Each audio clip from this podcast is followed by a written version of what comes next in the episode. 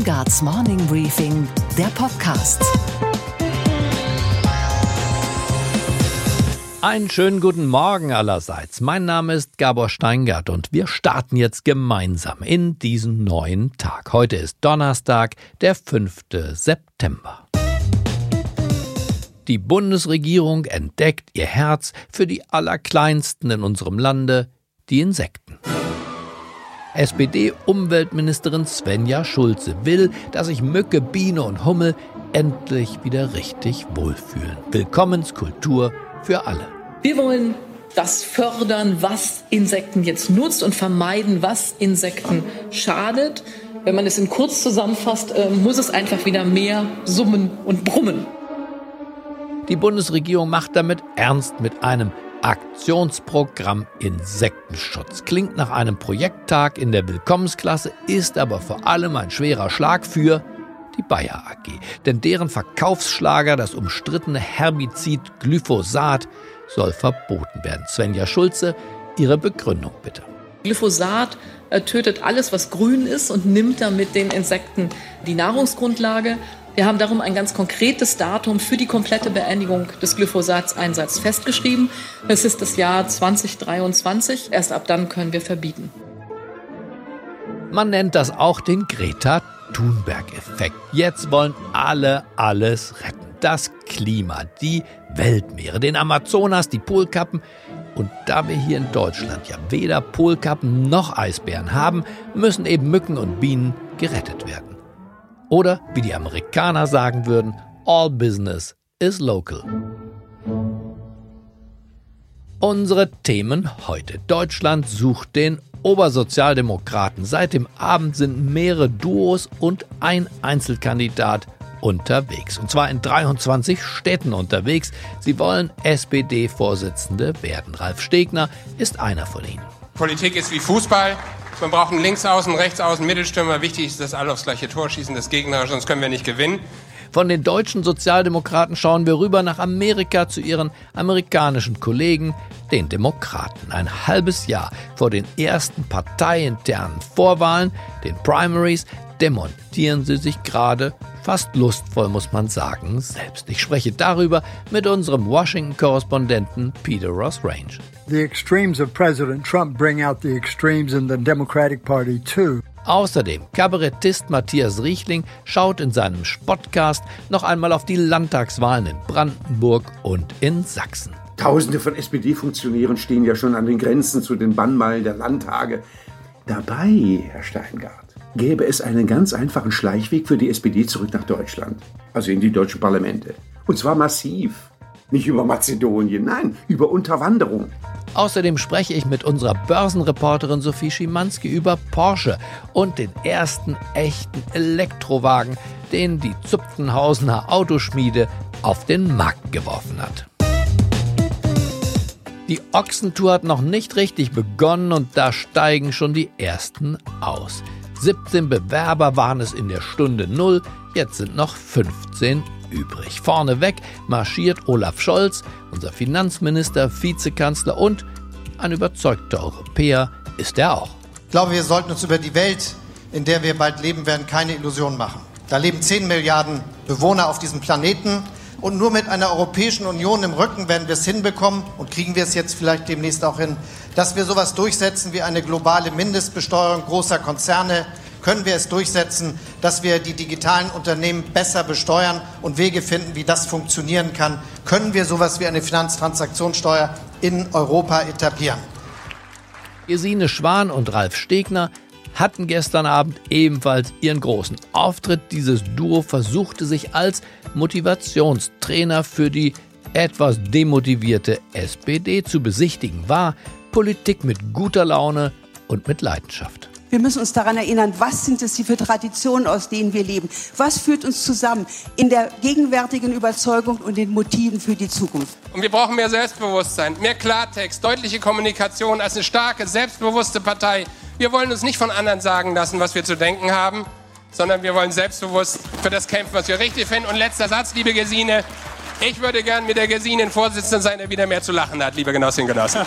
Professor Karl Lauterbach dagegen polemisierte gegen die Große Koalition, für deren Fortbestand er nach der Bundestagswahl noch gekämpft hatte. Bei ihm gilt offenbar das Motto, der Wähler hat kein Archiv.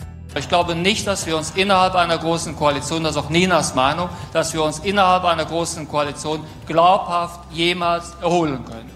Und Boris Pistorius, der Innenminister der SPD aus Niedersachsen, empfahl sich den Genossinnen und Genossen als guter Zuhörer. Wir wollen, dass wir näher an die Menschen rücken, dass wir zuhören, dass wir zuhören, wo der Schuh wirklich drückt. Probleme lösen und Fragen beantworten, die wirklich die Probleme und Fragen der Menschen sind und nicht solche, von denen wir glauben, dass sie es sind. Doch zuhören ist nicht so leicht, wie es klingt. Den 82 Millionen Deutschen ist das gestern Abend jedenfalls nicht gelungen. Beim Livestreaming vom SPD-Kandidaten-Contest waren nur ein paar tausend unserer Landsleute dabei. Dafür würde einer wie der YouTuber Rezo wahrscheinlich nicht mal seinen Computer hochfahren. When Mexico sends its people, they're not sending their best. They're bringing drugs, they're bringing crime, they're rapists.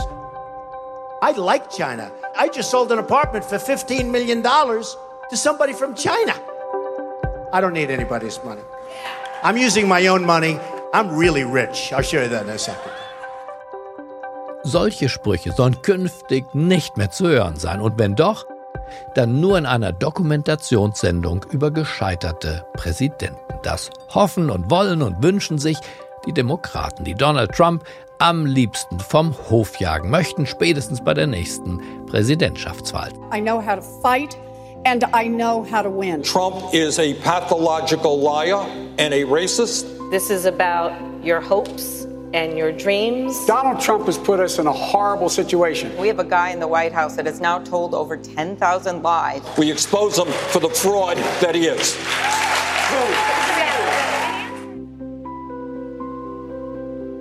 20 Kandidaten und Kandidatinnen sind derzeit im Rennen. Ein bisschen mehr noch als bei der SPD. In einem halben Jahr werden in Iowa die ersten parteiinternen Vorwahlen stattfinden und bis dahin müssen sich die Reihen wahrscheinlich doch noch ein wenig lichten und die Profile dagegen schärfen.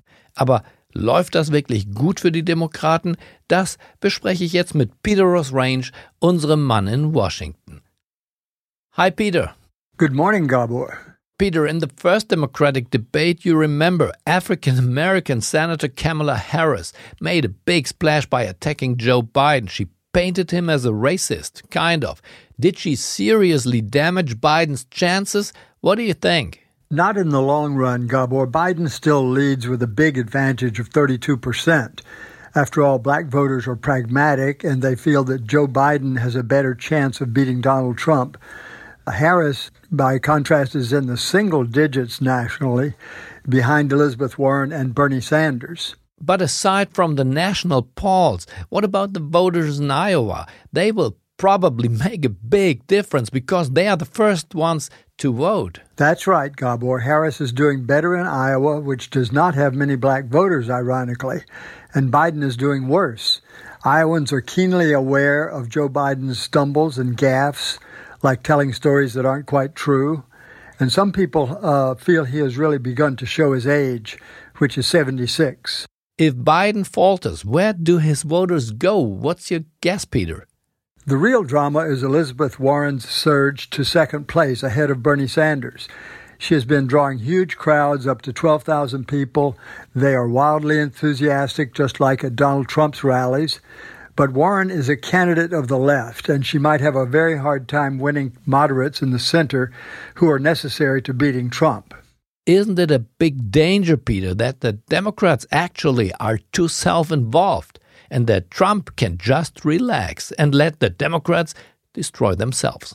Yes, it is, Gabor. The extremes of President Trump bring out the extremes in the Democratic Party, too, such as a plan to completely overthrow the existing healthcare system in favor of a government run plan or to dramatically change the tax code to wipe out all costs for higher education. This is revolutionary stuff in the American system, and the last time this happened was during the Vietnam War and the presidency of Richard Nixon. Democrats were so outraged in 1972 that they drifted far to the left. They nominated Senator George McGovern, a darling of the anti war movement, but he lost 49 of 50 states, thus assuring Richard Nixon's reelection. And that's exactly what Trump is seeking today. Thank you, Peter, for your deep insights and have another great day in Washington. Thanks and goodbye, Gabor. Die Zeiten sind zu ernst, um sie allein den Ernsthaften zu überlassen. Bühne frei also für den Spottcast von Matthias Riechling. Riechlings Spottcast. Prost Mahlzeit, Herr Steingart. Das war's also in Brandenburg und Sachsen. Und jeder wundert sich, dass die Prognosen eingetreten sind und dass zum Beispiel die SPD in Sachsen fast lief unter Sonstige und allmählich zu einer humanitären Katastrophe wird. Tausende von SPD-Funktionären stehen ja schon an den Grenzen zu den Bannmeilen der Landtage. Dabei, Herr Steingart, gäbe es einen ganz einfachen Schleichweg für die SPD zurück nach Deutschland, also in die deutschen Parlamente. Und zwar massiv. Nicht über Mazedonien, nein, über Unterwanderung. Gucken Sie mal, die AfD hat doch ca. 35.000 Mitglieder. No. Die SPD hat ca. 420.000 Mitglieder.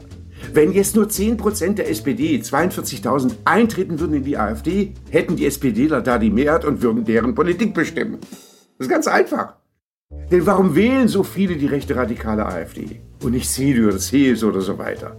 Weil die AfD so billig ist. Endlich muss man nicht mehr in die nächste Kneipe. Endlich ist der Stammtisch angekommen im Bundestag. Endlich können alle sagen, was sie nicht denken. Also endlich können alle was sagen, die nichts denken. Totaler Demokratismus. Ja. Und da prügeln sich die Altparteien. Sie hätten äh, Wahlparolen mit falschen Inhalten. Falsch ist doch Quatsch, das ist doch nicht das Problem. Die AfD hat Wahlparolen, die füllt sie mit gar nichts. Wir leben in einer Zapping-Gesellschaft. Was sie nicht unterbringen in 30 Sekunden, das erreicht die Wähler nicht. Und das Wahlprogramm der AfD passt ja genau in 30 Sekunden. Wer mittags nur Zeit hat für Fastfood und Softdrinks, hat am Wahlsonntag auch nur Zeit für gesoftete Parolen der AfD. Ja. Außerdem, Deutschland hat nun mal ein rechtsradikales, nicht rechtspopulistisches nur, nein, radikales Wählerpotenzial von circa 15 Prozent. Das weiß man seit 40 Jahren. Die wären gerne richtig rechts, wenn nur diese blöde deutsche Geschichte nicht wäre. Das ist das Problem der NPD auch, dass man mit denen gleich wieder deutscher Täter wird. Die AfD macht das Rechte in einer Leitvariante. Ohne Geschichte. Ja? Wer dabei ist, hat das beruhigende Gefühl, er ist nur Mitläufer von etwas, wozu es noch keine Täter gibt.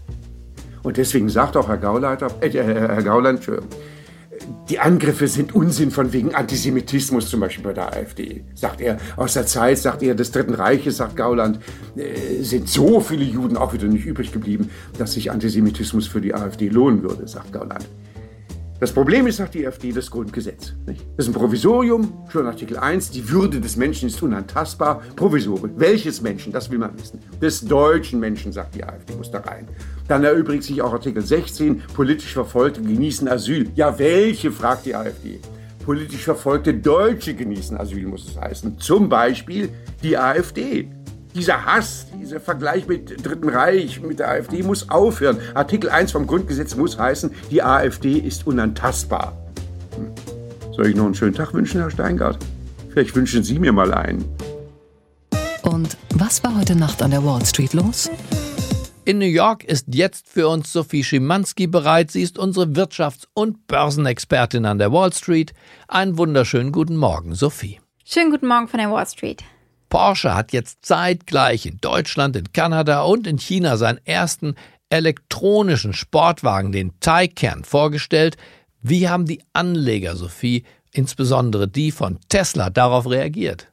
Also die Aktie von Tesla ist knapp 2% gefallen. Das ist jetzt natürlich nicht nur der Vorstellung des Taycans zuzurechnen, aber die dürfte eine wichtige Rolle spielen. Denn Fakt ist, Autojournalisten und Analysten sind ziemlich begeistert. Vor allem hilft es einfach, dass der Porsche aus Deutschland kommt. Das steht für Zuverlässigkeit, für gute Leistung, für schickes Design. Und was ich besonders spannend finde, der Taycan ist ja der direkte Konkurrent sozusagen vom Tesla Model S, also im Luxussegment. Tesla hat aber ja noch das Model 3 und das ist das erschwingliche, das bei 35.000 Dollar losgeht in Sachen Preis. Und da schöpft Tesla natürlich nochmal eine zusätzliche Zielgruppe ab.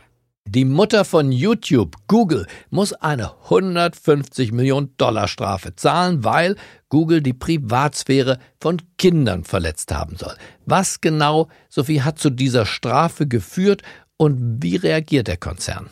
Angefangen hat alles mit Beschwerden von Verbrauchergruppen, wonach die Videoplattform illegal Daten von Kindern sammelt, um eben Werbeslots für Hersteller von Produkten wie Barbiepuppen oder Knete zu verkaufen. Und daraufhin haben die FTC, also die Federal Trade Commission und die Generalstaatsanwaltschaft von New York eine Untersuchung angestellt und äh, die hat ein Jahr gedauert und jetzt folgendes Ergebnis gezeigt. Die FTC sagt, YouTube hat Internetaktivitäten von Kindern unter 13 Jahren aufgezeichnet, mit dem Ziel eben, sie möglichst lange auf der Plattform zu halten und demnach möglichst viele Werbeeinnahmen zu generieren. Deutsche Bankchef Christian Sewing hat auf der Handelsblatt Bankentagung die Geldpolitik der Notenbanken scharf kritisiert. Er warnt vor den niedrigen Zinsen, sie würden das Finanzsystem, und zwar das Weltfinanzsystem, ruinieren. Nun sind ja, Sophie, die USA momentan eines der wenigen Länder, in denen die Zinsen nicht ganz so extrem niedrig gerutscht sind wie in Deutschland und in Europa. Aber das wird wohl so nicht bleiben, oder? Nein, Gabo, davon ist auszugehen. Die Notenbank hat ja bereits äh, begonnen, die Zinsen zu senken und die nächste Sitzung steht in zwei Wochen an und da wird eine weitere Zinssenkung erwartet von einem Viertelprozentpunkt etwa. Der Ex-Fed-Vorsitzende Alan Greenspan übrigens, der geht sogar noch weiter. Er sprach gestern auf CNBC über das negative Zinsumfeld im Rest der Welt und sagte, es sei nur eine Frage der Zeit, dass die Zinsen auch hier ins Negative drehen. Und dann wird natürlich auch die Luft für die amerikanischen Banken dünner. Ihr Geschäftsmodell steht an Kopf, wenn sie kein Geld mehr machen mit dem Geld verleihen, aber gleichzeitig eben auf Ersparnisse noch genug zahlen müssen, damit Leute überhaupt noch Geld auf dem Konto lassen, anstatt es in Aktien zum Beispiel zu investieren. Und das war eigentlich das bislang, diese positive Marge zwischen den beiden Zinsen, dass die Lage hier in den USA für Banken besser gemacht hat als zum Beispiel für die Banken in der Eurozone. Und was, Gabor, geht eigentlich gar nicht? dass weit und breit noch keine Rezession zu sehen ist, aber trotzdem bei den deutschen Konzernen eine Gewinnwarnung auf die andere folgt. Von 308 im Prime Standard gelisteten Unternehmen haben immerhin doch 54 ihre Ziele im ersten Halbjahr zurückgenommen und nach unten korrigiert. Das ergab jetzt eine Studie von Ernst Young und das ist Rekord und es ist im Grunde genommen auch ein Skandal, denn die Investoren, also jene Gruppe von Menschen, die mit ihrem eigenen Geld ins Risiko gehen, vertrauen diesen Prognosen der Vorstandsvorsitzenden. Und die Belegschaften und ihre Betriebsräte und auch die Aufsichtsräte vertrauen diesen Prognosen für Gewinn und Umsatz auch. Und jede enttäuschte Gewinnwarnung ist auch für sie und für die Arbeitsplätze kein gutes Omen. Und viele dieser Prognosen, das Gefühl wird man einfach nicht los, wurden mit rosa-roter Brille und vorsätzlich wackelig verfasst. Schon die leichteste Abkühlung der Konjunktur und mehr haben wir derzeit noch nicht zu besichtigen, bringt dieses Zahlentableau zum Einsturz. Der schiefe Turm von Pisa war dagegen eine geradlinige Veranstaltung. Vielleicht handeln die Firmenchefs nicht vorsätzlich, aber zumindest fahrlässig. Okay, Gabor. Und was hat dich heute Morgen wirklich überrascht? Dass ausgerechnet eine Supermarktkette in den USA endlich Fakten schafft. Walmart, der gigantische und oft geprügelte Einzelhandelskonzern, reagiert auf die jüngsten Schießereien in den USA, insbesondere an den Schulen, und hat jetzt beschlossen, Patronen für Handfeuerwaffen sowie Munition für Sturmgewehre werden künftig nicht mehr in den Walmart-Filialen verkauft. Dazu muss man wissen, bisher war es normal, dass man zwischen Chipsregalen und der Käsetheke Waffen und Munition in rauen Mengen kaufen konnte. Einfach eine ID oder die Social Security Karte vorzeigen und los ging's. Der Konzern gibt mit seinen nunmehr rigiden Vorschriften dem öffentlichen Druck nach, das ist überdeutlich. Immerhin ist das mal ein erster Schritt in Richtung Abrüstung. Einer, sonst oft schießwütigen Nation. Die Waffe wird ja in den USA nicht nur gekauft, sondern auch getragen. Sie wird in der britisch-amerikanischen Popmusik oft genug auch verherrlicht.